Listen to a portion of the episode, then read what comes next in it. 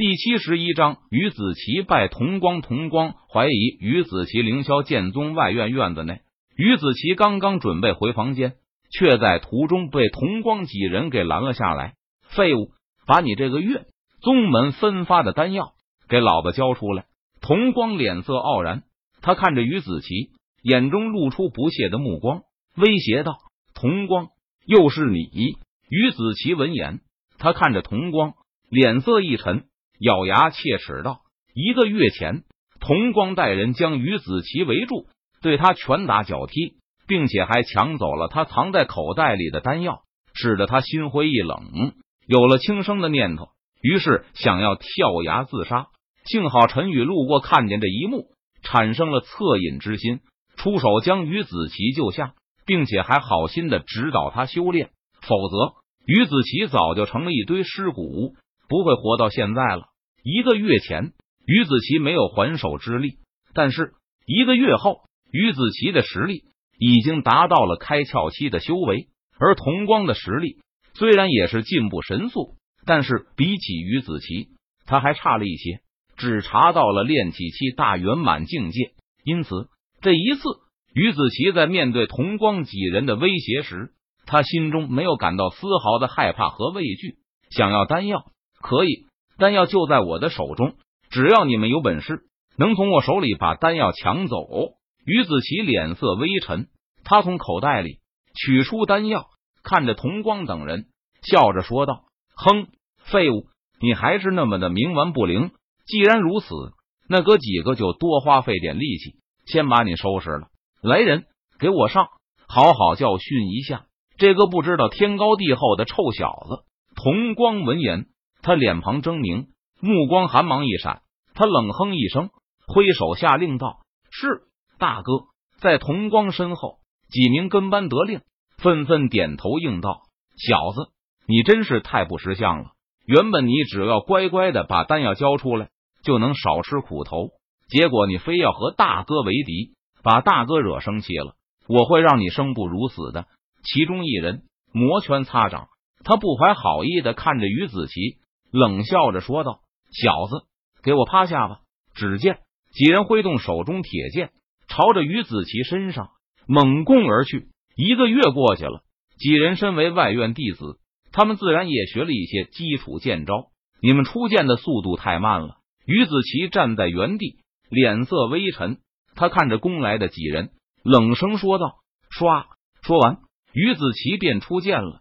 基础剑诀第一式拔剑式。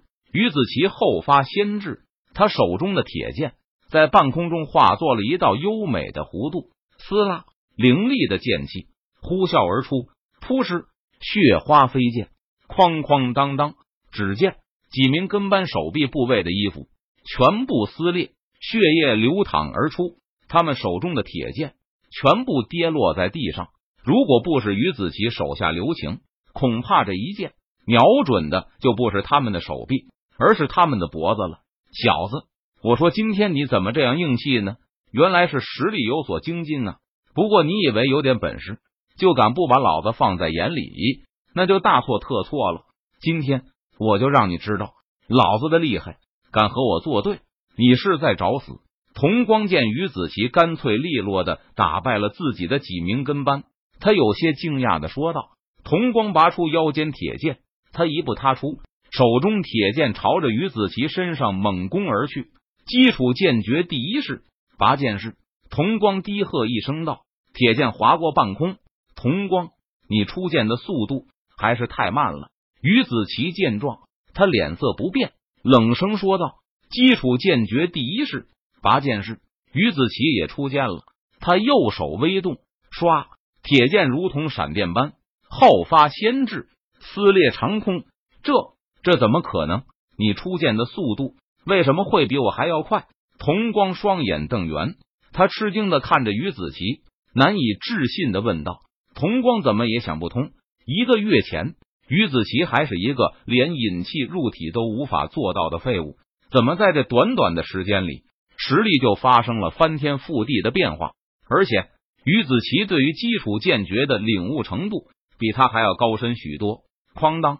同光手中的铁剑跌落在了地上，扑哧，只见童光右手手腕血液飞溅，若是再有下次，你这只手就别想要了。于子琪脸色冰冷，他看了童光一眼，冷声说道。说完，于子琪收剑，转身朝着自己的房间走去。大哥，几名跟班捡回掉在地上的铁剑，凑到童光身前喊道：“该死的，怎么会这样？我才是外院弟子中实力最强的那一个。”童光脸色阴沉，目光阴毒，他不甘的低吼道。于子琪的实力让童光心中产生了极大的危机。毕竟凌霄剑宗每一年对于外院弟子都会进行考核，考核成绩获得第一的人将会成为外院首席弟子，获得丰厚的奖励。原本童光以为自己会成为外院首席弟子，但是于子琪的出现却让他心中没有了把握。不行，我必须找人废了于子琪。童光脸色阴沉，他在心中暗暗想到。而且一个月前，于子琪明明只是一个废物，究竟发生了什么事情，才让他的实力突飞猛进？这里面肯定有不可说的秘密。如果这秘密能被我发现，说不定我的实力能够更进一步。童光低声自言自语道，他脑海中开始想着该如何对付于子琪了。而于子琪并没有将童光放在心上，他回到房间后便开始修炼了。接下来的几个月时间，于子琪和往常一样，白天把宗门分派下来的任务做完，傍晚便来到后山悬崖峭壁等待陈宇指点。不过，于子琪不知道的是，这几个月来，他的行踪都被童光所掌握了。童光为了摸清于子琪隐藏的秘密。每天都在暗中跟踪着于子琪，很快他就发现了于子琪行踪诡异。比如，于子琪经常避开众人在澡堂洗澡的时间，而是选择了夜深人静的时候，再选择独自一人进入澡堂洗澡。不仅如此，于子琪每天傍晚都会准时来到后山悬崖峭壁上独自修炼。童光为了避免被于子琪发现，他并没有靠得太近。但是于子琪这些异常的举动，都在表明着于子琪心中有鬼。